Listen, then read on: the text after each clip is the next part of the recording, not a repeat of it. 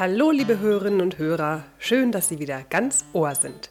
Das ist das 50. Abenteuer Motivation, der Podcast von und mit Nicola Fritze. Unser Thema heute: Wann werden Wünsche wahr? Kinder, Kinder, wie die Zeit vergeht. Der April ist ja schon fast wieder vorbei. Höchste Zeit also für eine neue Episode, für die April-Episode. Und ich kann Ihnen sagen, wir haben viel vor. Erstmal ganz herzlichen Dank an alle Hörerinnen und Hörer, die mir bzw. meinem Abenteuer Motivation zum dreijährigen Geburtstag gratuliert haben. Ich war wirklich sehr gerührt. Und natürlich gehört zu einem anständigen Geburtstag immer auch ein Geschenk.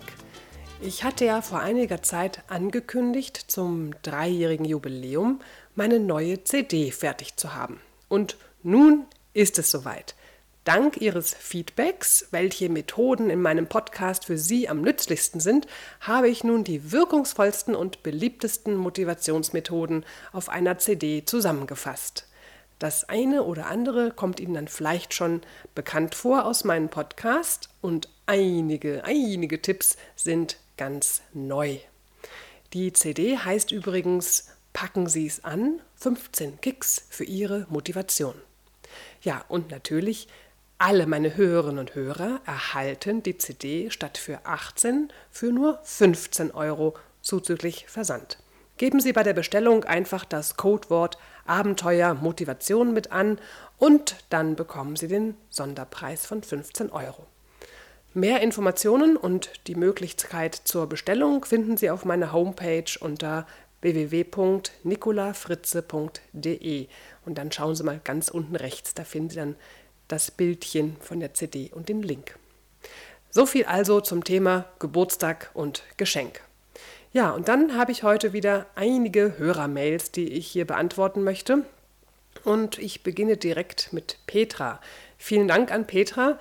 Sie hat nämlich noch einen sehr wichtigen ergänzenden Tipp zur letzten Episode, also Episode 49, mir geschrieben. Ähm, ja, ich habe da nämlich einen ganz wichtigen Aspekt äh, bei dem Thema von Beate vergessen und Petra hat wirklich gut aufgepasst. Sie schreibt. Sie haben die Mail von Beate vorgelesen, die es so unerträglich findet, eine Ausbildung bei einer Bank zu machen und dort zu arbeiten. Sie haben viele gute Tipps gegeben, die die Situation erträglicher machen sollen. Einen Aspekt haben Sie aber völlig außer Acht gelassen und das ist für mich der Kernpunkt. Keine Frage, wenn die Arbeit bei der Bank nicht Ihr Ding ist, dann soll sie sich um eine andere Arbeit bemühen. Aber bis dahin könnte man ja auch die Arbeit an sich anders betrachten. Was ist denn so schlimm daran? Diese Arbeit hat einen Sinn. Ich kann gewissenhaft arbeiten und die Kunden bestmöglich beraten. Ich kann jedem Kunden der Bank helfen, mit der Bank zufrieden zu sein. Auch Beate ist sicher Kundin einer Bank und froh, wenn ihre Geldgeschäfte dort zuverlässig, kompetent und zuvorkommend geregelt werden. Letztendlich kann ich fast jedem Job eine positive Seite abgewinnen. Jeder Kunde, der zu mir kommt, ist erfreut, wenn ich nett bin. Ja, vielen Dank an Petra, ganz genau. Gut mitgedacht und danke fürs Mitteilen. Es ist eben wie immer die Einstellung, die ich zu meinem Job wähle und die natürlich auch meine Lebensqualität bestimmt. So, nach dieser kleinen Ergänzung geht es gleich munter weiter mit der nächsten E-Mail und zwar von Gisela. Gisela schreibt, ich habe im Bekanntenkreis Menschen, die so denken, immer jammern, alles für zwecklos halten und so weiter. Warum halten Sie so unerbittlich daran fest? Warum wollen Sie so denken? Ich meine, Sie erreichen damit ja, dass Sie keine Verantwortung übernehmen. Wenn man jammert, sind andere an der Situation schuld. Leute, die Umstände, die Politiker und so weiter. Solange Sie davon überzeugt sind, brauchen Sie Ihre Denkart nicht zu hinterfragen oder gar zu ändern.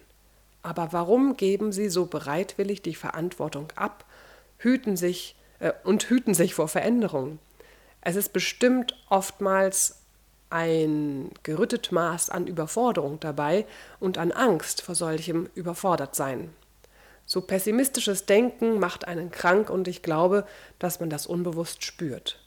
Was muss dahinter stecken, dass man lieber krank wird, als Verantwortung und Veränderung zu übernehmen. Tja, liebe Gisela, ja, es ist wieder mal das zentrale Thema der Verantwortung, der Selbstverantwortung. Für viele ist es einfach viel leichter und angenehmer, die Verantwortung auf andere abzuschieben. Da kann man sich nämlich dann als Opfer fühlen, als ein armes, bedauernswertes Opfer. Ja, und ein Opfer, ja, das kann ja eben auch nichts dafür. Und gleichzeitig fühlt man sich als Opfer nicht wirklich klasse. Denn man spürt diese Abhängigkeit von anderen und diese Ohnmacht. Ja, man kann ja da eben nichts machen. Und daraus entsteht dann das ewige Gejammere. Also man macht sich quasi Luft, man macht seinem Herzen Luft durch das Jammern. Und es gibt einen Aspekt, den wir nicht vernachlässigen sollten. Gemeinsames Jammern verbindet. Kennen Sie vielleicht diese berühmten Teeküchengespräche, wo sich dann Kollegen gemeinsam dem Klagelied hingeben, wie schrecklich doch die Kunden und die Auftragslage und der Chef und ach, ach, ach. Und wenn man dann versucht, den ein oder anderen positiven Aspekt in das Gespräch einzuwerfen, dann wird man oftmals nur komisch von der Seite angeschaut und ja, dann vielleicht sogar noch mitleidig belächelt. Also schnappt man sich lieber schnell den Tee und verlässt die Teeküche, Teeküche so schnell wie möglich wieder, um sich da ja nicht irgendwie mit rein und runterziehen zu lassen. Jammern verbindet also die Menschen und es schafft Nähe. Es tut irgendwie gut, sich gegenseitig zu bemitleiden. Und wie Gisela schreibt, leiden viele Menschen auch körperlich unter ihren Jammergedanken. Warum kann es so weit kommen? Tja, nun, zunächst ist es wirklich nicht leicht, sich selbst in diesem Teufelskreis auf die Schliche zu kommen. Sich also klar zu machen, was hier passiert und sein Verhalten bewusst wahrzunehmen, ist der erste wichtige Schritt. Da ist es dann durchaus hilfreich, wenn zum Beispiel ein guter Freund einen auch darauf aufmerksam macht, das, was man da gerade so tut in seinem Teufelskreis.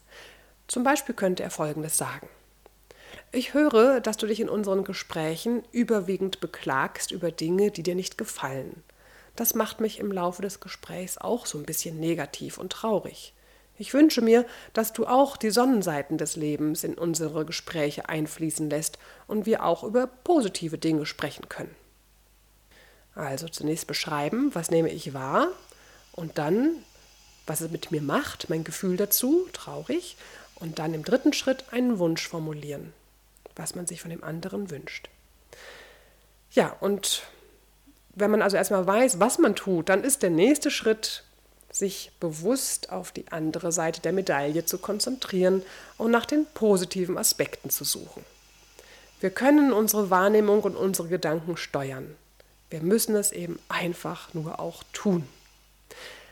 Das ist übrigens auch ein Thema, das bei meinem Improbiz-Workshop im Sommer in Italien auf spielerische Weise bearbeitet wird. Denn bei diesen Übungen geht es auch darum, die vielen anderen Möglichkeiten und Sichtweisen zu erkennen und auch zu trainieren. Mehr Infos zu diesem Workshop finden Sie auf www.nicolafritze.de slash termine.htm. Tja, letztendlich können wir die Menschen nur so akzeptieren, wie sie sind. Und für manche ist es eben der geringere Schmerz, sich ohnmächtig und abhängig zu fühlen, als die Verantwortung zu übernehmen und aktiv zu handeln. Und dazu kommt, dass Menschen mit Veränderungen auch sehr unterschiedlich umgehen. Es gibt dazu ein schönes chinesisches Sprichwort, das heißt, wenn der Sturm der Veränderungen weht, dann bauen die einen einen Windschutz, die anderen bauen Windmühlen. Und wie eine sehr sympathische Kundin letzte Woche in einem Workshop noch so schön ergänzte, und wieder andere werden weggeweht.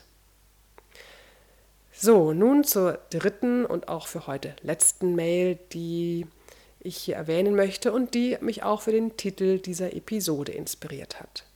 Sie ist von Thomas und er schreibt.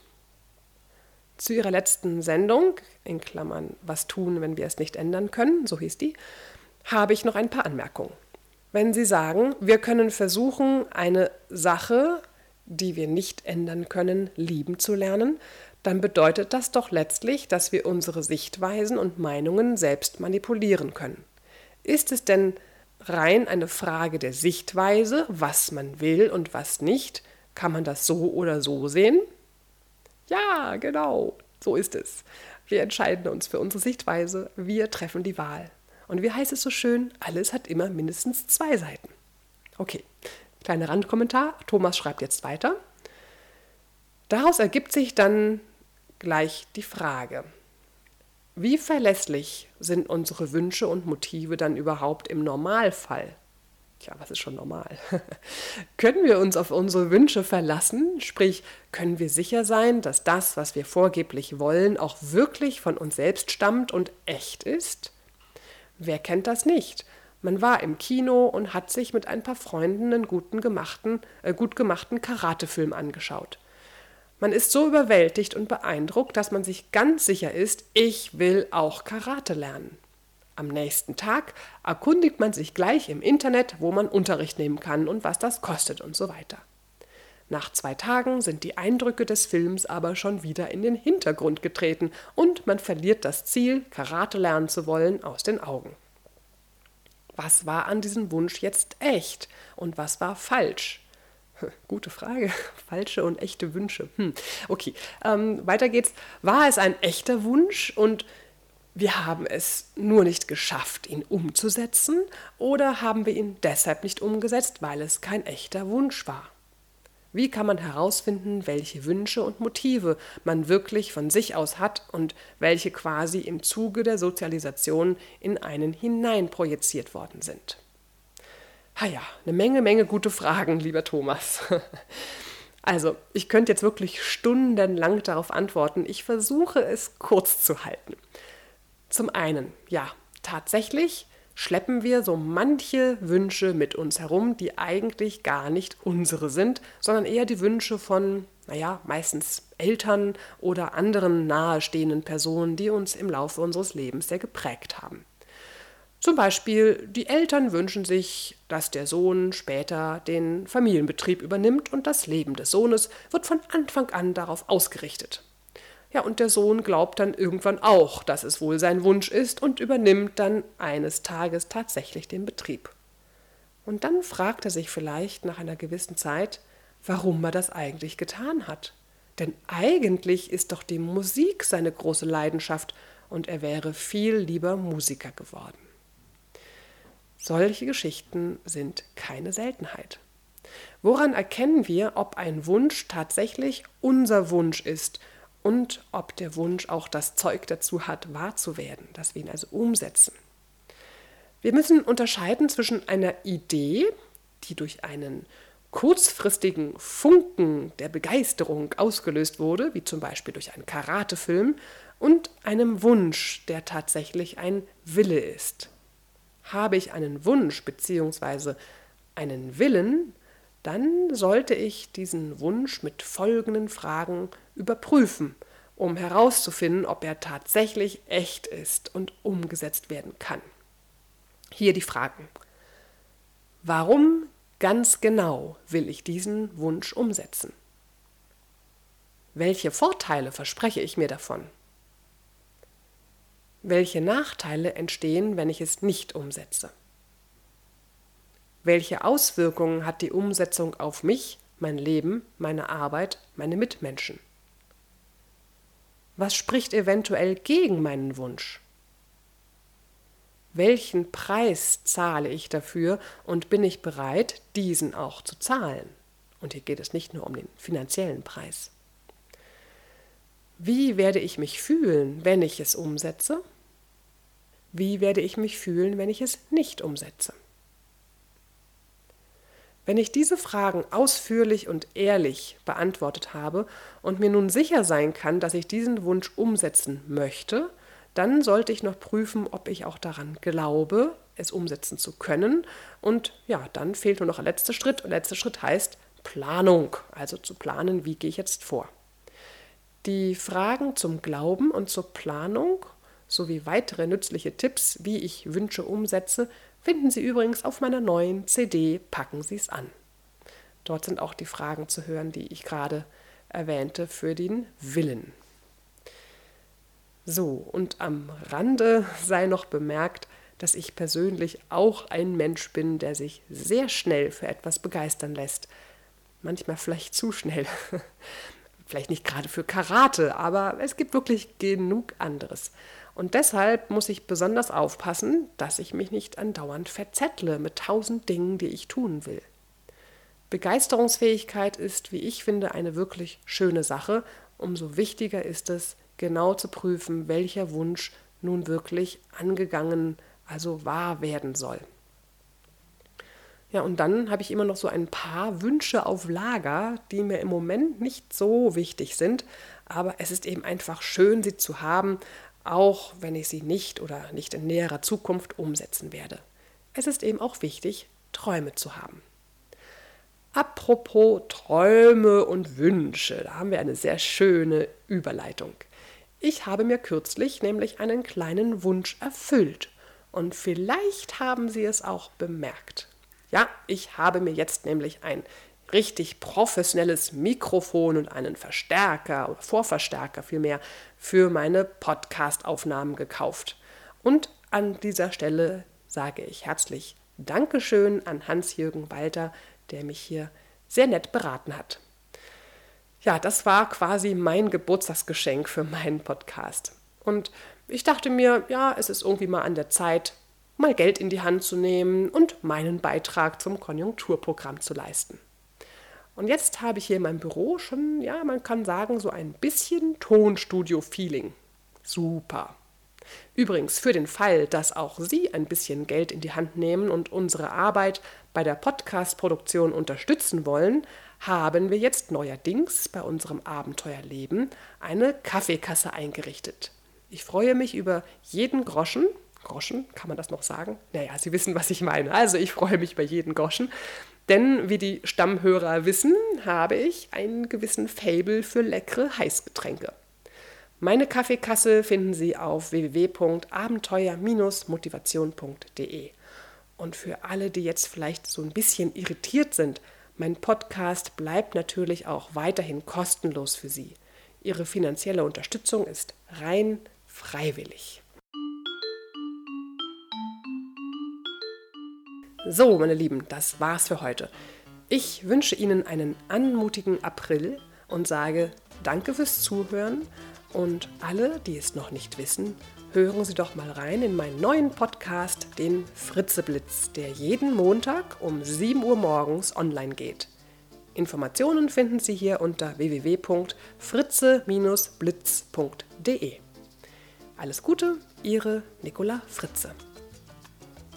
Weitere Informationen zu dieser Sendung sowie unseren vielen anderen Hörkanälen finden Sie auf unserem Edutainment-Portal www.dasabenteuerleben.de. Und wenn es Ihnen gefallen hat, dann empfehlen Sie mich doch bitte weiter. Herzlichen Dank.